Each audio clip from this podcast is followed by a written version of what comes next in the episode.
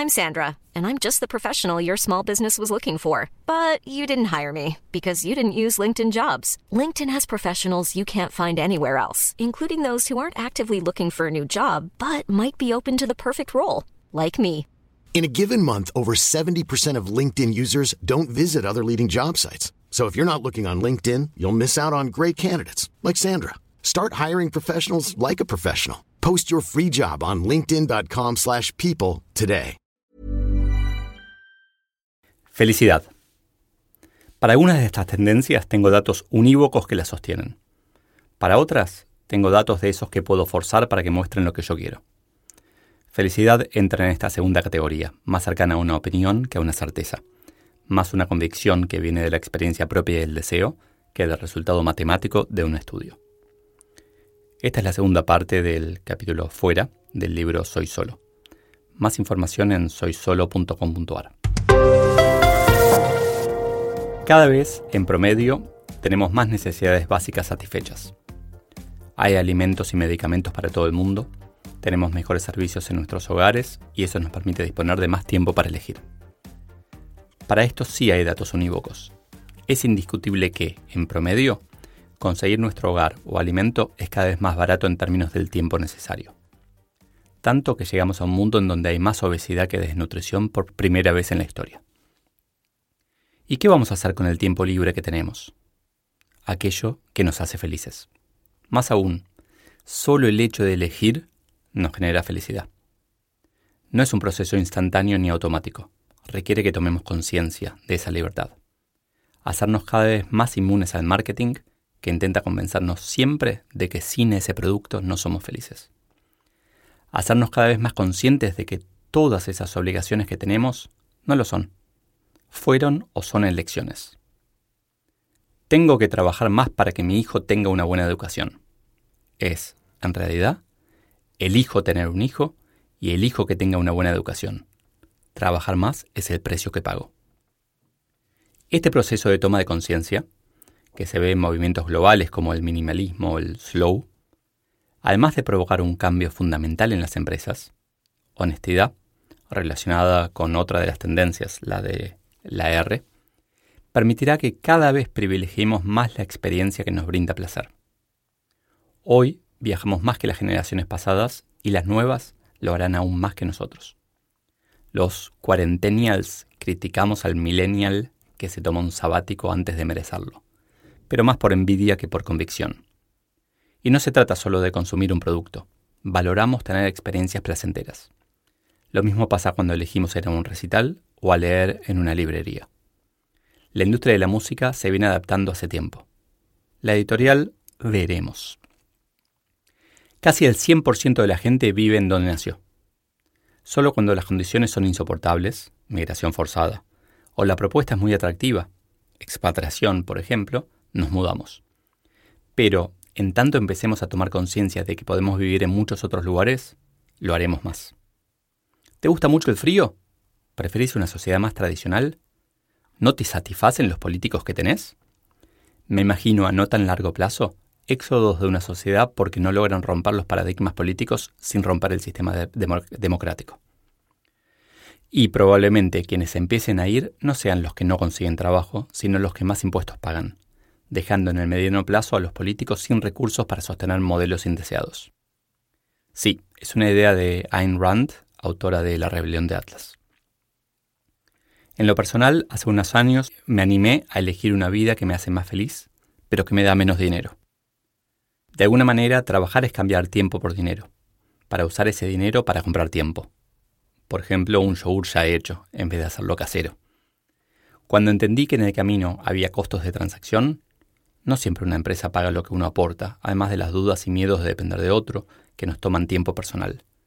Empecé a ver más claramente que podía ser más feliz con otra distribución del tiempo y otra actividad. También cambié radicalmente mi manera de tomar decisiones. Por un lado, puse más energía en algunas para las que siento haber estado programado. ¿Me hace feliz tener mi casa propia? ¿O prefiero alquilar y tener más margen para moverme a donde tenga ganas? ¿Me hace feliz tener el auto en la cochera para manejarlo cuando quiero ir de un lado a otro? ¿O prefiero tomar un taxi o un Uber cuando lo necesito? Esas ideas son consistentes también con mi visión macro. en donde no entiendo la felicidad de un gobierno cuando se compran muchos vehículos. Habrá menos felicidad directa e indirectamente. El nuevo auto en la sociedad actual pierde su atractivo cuando en el semáforo vemos uno que nos atrae más. Indirectamente generará más tránsito y más contaminación. Elijamos conscientemente. Matemos los automatismos. Eso nos va a hacer más felices. Pero cambié también mis decisiones por otro lado. Después de leer bastante del tema y ver a gente que admiro hacerlo, entendí que hay decisiones pequeñas que nos quitan más tiempo que el valor que nos aportan. Hace poco alguien me preguntó si daba todas mis conferencias con jeans y remera negra en honor a Steve Jobs. Pero lo hago por dos motivos. El negro da más contraste a mis manos y mi cara, que es lo que más quiero que la audiencia mire, y me ahorra una decisión, tiempo que puedo usar para algo que me dé más felicidad. Hasta hace un tiempo era habitual buscar la felicidad al final del camino. Mi tío eligió entrar a trabajar en IBM a sus 20 años, porque era la empresa en la que quería jubilarse. Era su manera de buscar la felicidad. Estaba dispuesto a esperar todos los años que hiciera falta para lograr, al jubilarse, por fin ser feliz. Hoy no queremos tener que esperar todo eso. Entendimos que la felicidad no es un destino, sino un camino. Hoy, si un millennial entra a trabajar en IBM y no le gusta, a los seis meses va a estar en otro lado. Y no es que los millennials sean unos inconstantes, es que son más conscientes de que la vida es para disfrutarla. Más adelante veremos también que buscan un sentido de propósito y eso les da felicidad. Me tienta mucho escribir nos da felicidad, porque me siento internamente millennial. Tal vez aprendí de ellos. Antes decíamos no hipoteques tu futuro. Hoy agregamos no hipoteques tu presente por tu futuro. Otra manera de verlo sería entender que discutir los automatismos, convertirlos en decisiones conscientes, implica ser diferente a los demás. que siguen esos automatismos.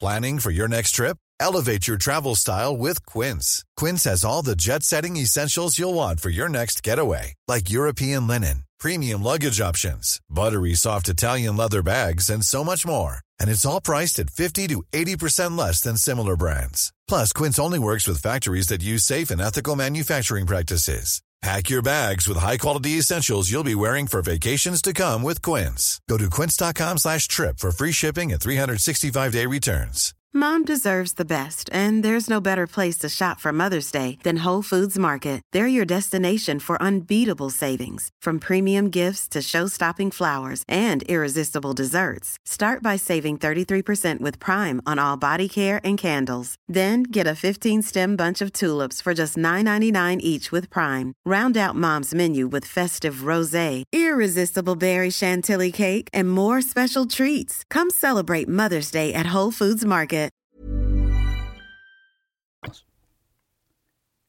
¿Qué elegís hacer que te hace feliz y no porque es lo que se debe? Ubicuidad. Si hay algo de lo que no cabe duda es que, además de avanzar a un ritmo vertiginoso, la tecnología va a estar en todos lados. No sé si es bueno, no sé si es necesario, pero estoy convencido de que es inevitable. Es como pensar que la oposición de los caballos podría haber detenido la aparición del automóvil, o que la medicina hubiera sido detenida por los curanderos.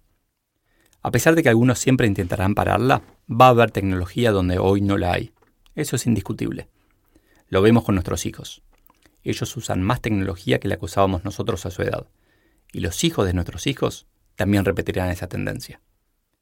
Y eso que sentimos, pasan mucho tiempo utilizando esa tecnología, lo sentían nuestros padres con respecto al televisor, tecnología de punta en ese momento. Pero cuando hablo de ubicuidad me refiero específicamente a la aparición de tecnología en donde no la había previamente. En medicina la vemos casi sin verla. Desde remedios de liberación prolongada hasta técnicas de bypass para crear una ruta alternativa para el flujo sanguíneo y evitar que la sangre tenga que pasar por una arteria dañada o tapada. O mejor, nanorobots para ayudarnos en caso de un accidente coronario. Las piernas y manos ortopédicas existen desde tiempos de Peter Pan, pero la tecnología avanzó tanto que hay casos, como el del atleta sudafricano Oscar Pistorius, en el que el tener piernas ortopédicas le da ventaja por sobre el que no las tiene. Se transformaron en humanos aumentados. Si lo que más felicidad te puede dar en el mundo es ganar una medalla de oro, mucha más felicidad que cualquier otra cosa, ¿te cortaría las piernas para aumentarte? Es muy difícil incluir ejemplos, ya que mi convicción es que la ubicuidad es una tendencia de largo plazo, y los ejemplos van a quedar viejos una vez que sean utilizados habitualmente. Cuesta pensar que la silla de ruedas, los anteojos o el control remoto fueron pensados alguna vez como un avance tecnológico de punta. Como siempre, recomiendo ver ciencia ficción, sea para entender la ubicuidad en el cuerpo humano mismo, Terminator, o la menos agresiva, pero igualmente potente, ubicuidad en el medio ambiente. 2001, Odisea del Espacio, basada en un cuento de Arthur Clarke de 1948, que describía una computadora omnipresente y omnisciente que hoy podría llamarse Internet. Otro ejemplo de ubicuidad en el medio ambiente es la Internet de, de, las Cosas, la posibilidad de conectar toda la red.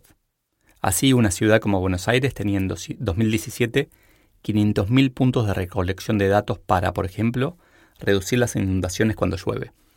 O una empresa que desarrolló una percha para comercios para colocar la ropa con un indicador de cuántos likes en Instagram tiene en vivo esa pieza.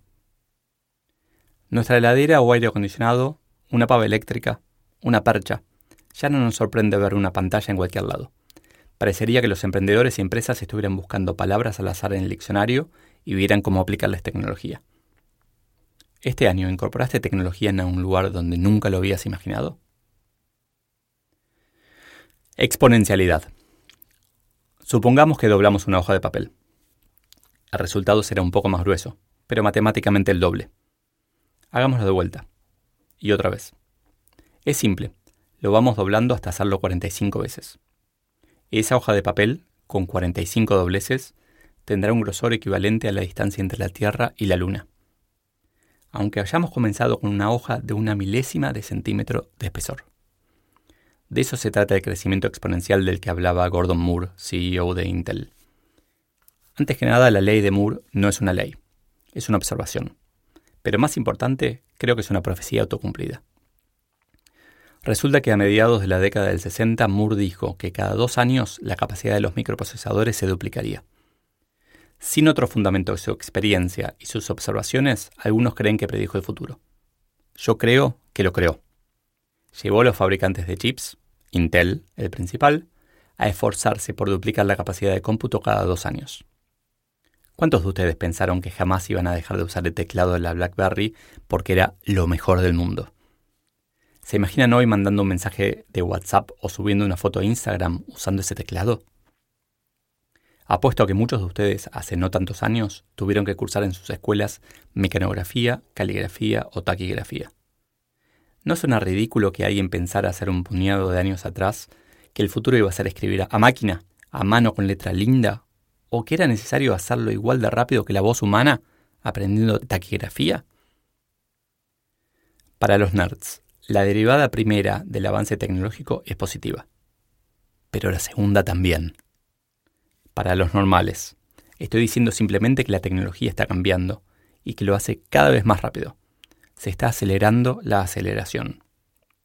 Si al momento de leer esto todavía no llegó, recomiendo leer sobre la singularidad. Y hay tres motivos para que la tecnología avance así. El primero es que hoy somos más de 7.500 millones de personas y seguimos creciendo. Cuanta más gente haya, más innovación tecnológica seremos capaces de producir sería un avance semi-exponencial, porque innovamos sobre conocimiento de otros. El segundo motivo es que, al mismo tiempo, y tal vez como causa y consecuencia del crecimiento poblacional, hay proporcionalmente menos pobreza, más producción de alimentos y de medicamentos, aunque todavía hay que mejorar muchísimo la distribución. Entonces, cada humano tiene más tiempo para dedicarse a innovar. Y no es solo estar en un laboratorio, Hoy, innovar está tan de moda y es tan accesible que aunque no se enseñe en las escuelas como se debería, todos admiramos a los inventores, usamos sus productos y tenemos el chip de la innovación en nuestro motherboard. El tercer motivo, la hoja de papel. El hecho de que la ley de Moore se dé en la realidad implica que todo lo que tiene que ver con computadoras se hace el doble de rápido cada dos años. En 20 años se hace 1024 veces más rápido. Comparemos mi Commodore 64 con mi celular de hoy. Alrededor de un millón de veces más potente. Miremos para adelante. ¿Qué es un millón de veces más potente que mi celular de hoy? Para simplificar podríamos suponer que es lineal y aplicar regla de tres simple. Una Commodore 64 es a un celular de hoy como un celular de hoy es a X. La incógnita se despeja como un celular de hoy al cuadrado dividido Commodore 64. Y esto es pensando que es una relación lineal no exponencial. En otras palabras, para hacerlo más fácil, soñemos o miremos ciencia ficción, porque pensándolo va a ser muy difícil. Hay dos grupos de predictores del futuro de la tecnología, los que la crean y los que quieren ganar dinero con sus predicciones. Quizás, para no abundar en ejemplos que envejecerán pronto, una opción para pensar en esos cambios sea ver las últimas películas o series de ciencia ficción que hayan estrenado y pensar que el mundo va a ser parecido a eso que cuentan, aunque menos catastrófico. Siempre una distopía vende más que una utopía. Y si esa película o serie te hace pensar que los que la crearon están locos, seguramente vamos por buen camino. ¿Te imaginas que habrán pensado de Julio Verne en 1865, después de leer De la Tierra a la Luna? Que se había pasado con el opio, lo menos. Hubo que esperar algo más de 100 años, pero llegamos a la Luna. Y ahí nos quedamos por más de medio siglo, avanzando muy poco, casi no volviendo a pisar suelo lunar. Pero de pronto, la colonización de Marte está a la vuelta de la esquina. A diferencia de lo que le pasó a Verne con lo que imaginó, que nunca llegó a ver ese gran paso para la humanidad, nosotros sí vamos a ser testigos de la llegada de nuestra especie a Marte. Porque hay al menos un loco, como era Julio Verne para muchos, Elon Musk, que se imaginó llegar a Marte y está planeando hacerlo en 2022, cuatro años después de la aparición de este libro. Y salvo alguna catástrofe, todos nosotros vamos a estar ahí para verlo, porque además estamos cada vez más cerca del momento en que la ciencia alargue la expectativa de vida de los humanos un año cada año. Y eso nos va a llevar, digámoslo despacito para que nadie se asuste y tire el libro por el inodoro, a ser inmortales. ¿Qué cambios vertiginosos registras en tu vida? Si pensás cómo vivías hace 25 años.